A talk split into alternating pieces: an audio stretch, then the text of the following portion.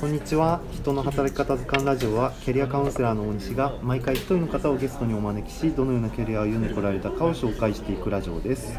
今回はヨガインストラクターの筑保奈々さんをゲストにお呼びしております。どうぞよろしくお願いします。よろしくお願いします。はい。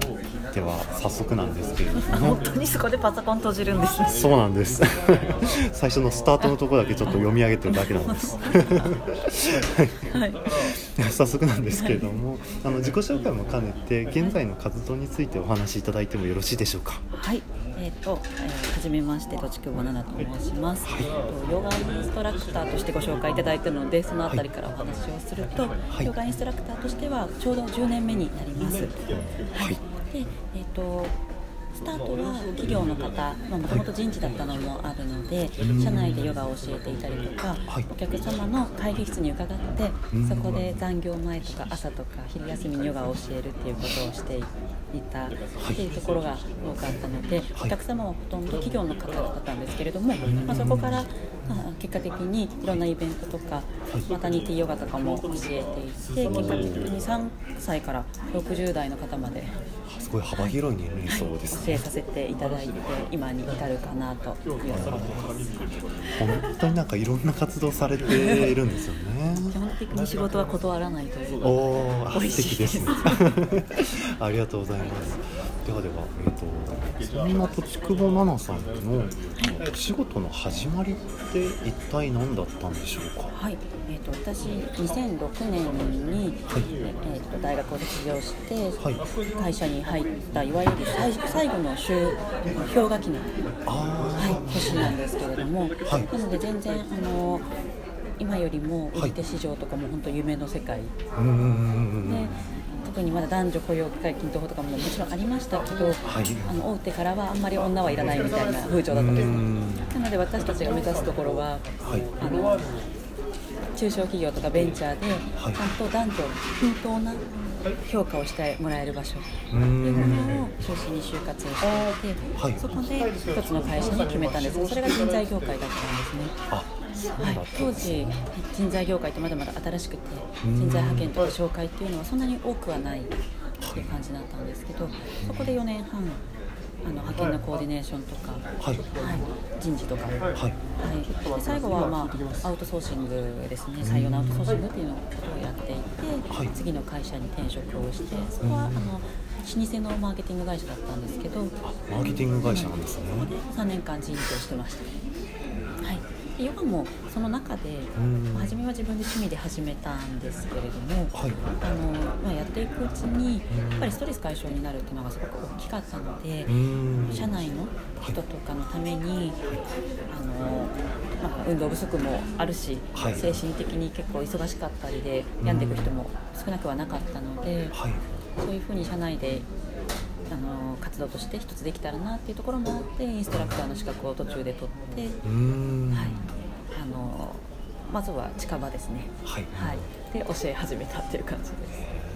いやなんかすごい聞きたいポイントがとってもたくさんあったんですけれども、うんまず最初にその就職をする時のお話なんですけれども、なんかあの人材のお仕事と当時ですね、はいはい。人材のお仕事をしたいというよりはなんか評価がですか男男性も女性も等しくしてくれる会社っていうのがその就活の軸的なものだったんですか？れが一つえー就活をやる中では大きくなってきてん。やっぱり男女差別を受けたりとかってはい。大きい会社で受けた時あったんですね。うん。だったら中小ベンチャーであれば、あのそこはあんまり関係なく見てくれるんじゃないかっていうのが一個で、中小ベンチャーを中心に受けるように。はい、なってその後はあの結構いろんなことをやりたかったのでうん。小さい会社でかつ人材業界であれば教育もできるし、はい。人に関わる仕事も接客みたいなこともできるし、うん。あのマーケティング的なことも多分できるだろうなっていうふうに思って欲張りの観点から人材業界を選びました。どうですかその入る前のその、はい。あの欲張りの観点とは、はい。入って後のその実際の現場といいますか、お仕事の内容と似てる部分とかなんか全然ギャップ的なものってありました？いやある意味今言った内容のギャップはほぼなくて本当に男女平等だし、なので頑張れば役職もつくっていうところだし、はい。で内容としても自分で決めなければいけないことが多いのでうん。あんまりこう他の例えば入社1年目ではい。他のみんなが大きい会社に就職した人と例えば会ったりすると自分のやってることってかなり幅広いなとか、はい。勝手にいろいろ自由にやらせてもらってるなっていう感じを受けたのでうん。本当に成長はできたなと思います。素晴らしいですね。あでもその分あれですよ涙の数だけですよ。涙の数。だけ だけそのなんか新しいことをするですとかなんかチャレンジするっていうのがお好きだったんでしょうね。うん。結構高校まではそういうのがあんまりなかったんですけど。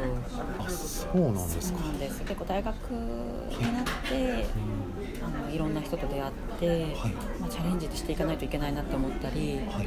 うちの両親もどっちかっていうと大きい会社、まあ、公務あの父は公務員ですし。あそうなんですね。母も大きい会社でずっとあのやっていたのではい。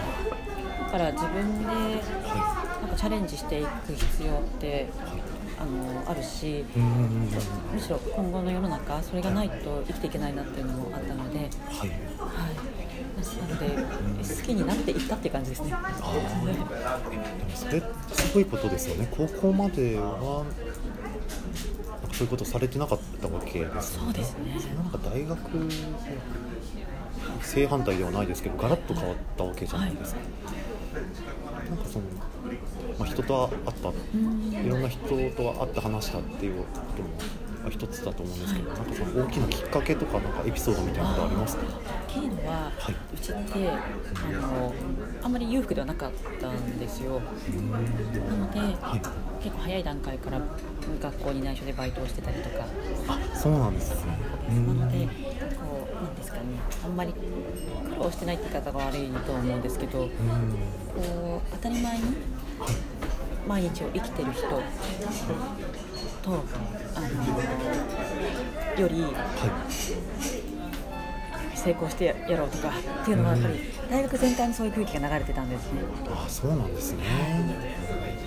なのでそこにかなり刺激を受けたっていうのはあると思います。うん周りの環境に後押しを受けてみたいな感じですかあとは単純に学費を稼がなきゃいけなかったのでそのためにはやっぱりいろんなバイトをややらないといけなかったっていうのもあって。でできることが増えると楽しくなってくるのでうーんそうですよねあでもいいですねなんか最初は必要に迫られてだと思うんですけどそこからなんか徐々に楽しくなっていってはい。しかもなんか視野が広がってってはい。すごい素敵なことだと思いますね。ありがとうございます。そうですね。そんな感じでその人材会社はい。ステップアップ積んで、えっと次マーケティングの会社に転職されたっていうことだったんですけど、はい。その転職のきっかけって何だったんですか？転職のきっかけはまあいろいろあるんですが、はい。簡単に言うと会社と揉めまして。あそうなんですね。私あんまりこう目上とか目下とか気にせず物を言うので、まあ、社長に嫌われたんですね 今だから言える。でそうですなので給料も上がらなくなったので、ん。あもうじゃあこれやめときだなと思って。あでそこであの結構エグゼクティブ営業をしてたこともあったので、はいい、ろんな会社からうちに来ないかとか言われたんですけど、まあ、誰も知らないところで力を試したいなと思って自分で転職活動をして縁をいただいた会社に入りました。エグゼクティブ営業というとその経営者の方を相手に営業するということですよね。その方々からまあスカウトじゃないですか引き抜き的な声ね。がかかったのをはい。一旦置いといてご自身で転職活動。そうです。あのお世話になったお客さん誰か一人選ぶのはできないなと思って。あなるほど。そういった思いがあってだったんですよね、でもなんか断るのも逆に勇気がいるんじゃないですかそうですね。思いましたけどでもどどのお客さんにもちょっと誰も知らないところで自分の力を試したいって言ったらまあじゃああのタイミング見てまた一緒に仕事できたらいいねって感じだったので全然大丈夫です。ほどその方々と関係性をちゃんと築いていらっしゃったんですそうね。ですねありがたいことに、ん。は奈々さんのお人柄だと思います。い、だといいですけど飲みっぷりが良かったってだけかもしれないです 飲みっぷりなんですねこの時のあの転職の軸的なものは本当に新しい業界新しい仕事っていうことだったんですか、そうですね。そこで人事というキャリアを積みたいなと思ったのでやっぱりあのベンチャーだったので本当に移動が大きい多い会社だったんですよ1社目って。でもその中でも人事のあの仕事っていうのは、はい。すごく合っていたかっていうとわからないんですけど、楽しかったってすごく思い出があって。はいなのでそこをちょっと極めてみたいなっていうところで軸を探して、い。でやっぱりこう何か物を売る会社っていうよりかは無形サービスの方が、まあ、あの今までの経験も活かせるんじゃないかっていうところで、はい。その軸で選びました。